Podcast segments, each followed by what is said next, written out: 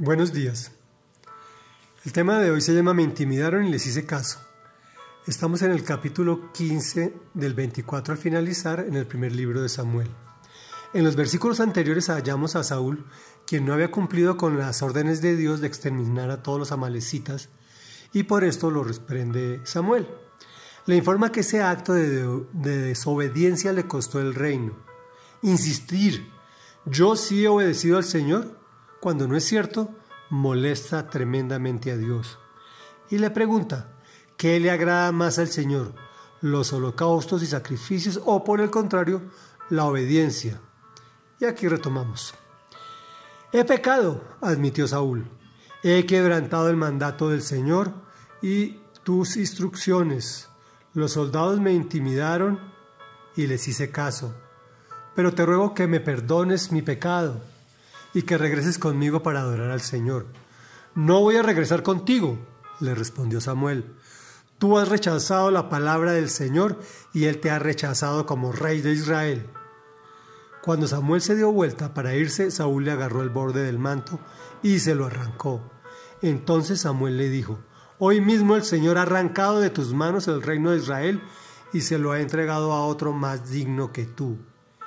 En verdad, el que es gloria de Israel no miente ni cambia de parecer, pues no es hombre para que se arrepienta. He pecado, respondió Saúl, pero te pido que por ahora me sigas reconociendo ante los ancianos de mi pueblo y ante todo Israel. Regresa conmigo para adorar al Señor tu Dios. Samuel regresó con él y Saúl adoró al Señor. Luego dijo Samuel, Tráiganme a Agag, rey de Amalek. Agag se le acercó muy confiado, pues pensaba, sin duda que el trago amargo de la muerte ya pasó. Pero Samuel le dijo, ya que tu espada dejó a tantas mujeres sin hijos, también sin su hijo se quedará tu madre. Y allí en Gilgad, en presencia del Señor, Samuel descuartizó a Agag.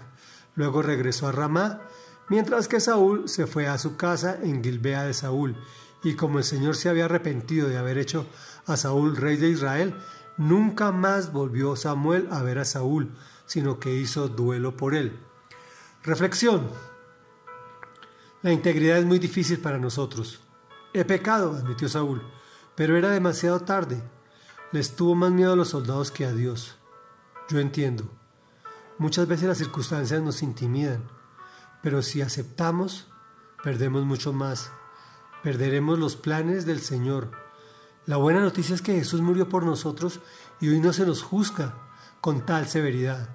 Pues si lo recibiste en tu vida, te haces de la familia de Dios. Sí tendrás tu disciplina, pero no se te arrebatará todo como a Saúl. Este dice, te pido que por ahora me sigas reconociendo ante los ancianos de mi pueblo y ante todo Israel. Se presentan allí dos situaciones, entre varias. Saúl teme que los ancianos le retiren su apoyo y le pide a Samuel que lo acompañe. Y dos, Samuel lo acompaña porque Saúl sigue siendo el rey y lo puede mandar matar en ese mismo instante.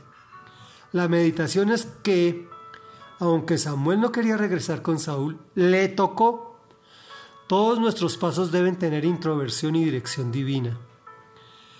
Oremos, Señor Todopoderoso enséñame a reconocer inmediatamente mi pecado y arrepentirme de él, para ser conforme a tu corazón.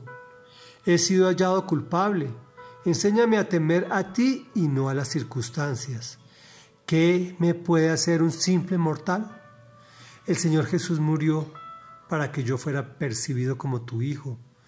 No permitas que me deje llevar por las apariencias, sino por tu instrucción y tu obediencia.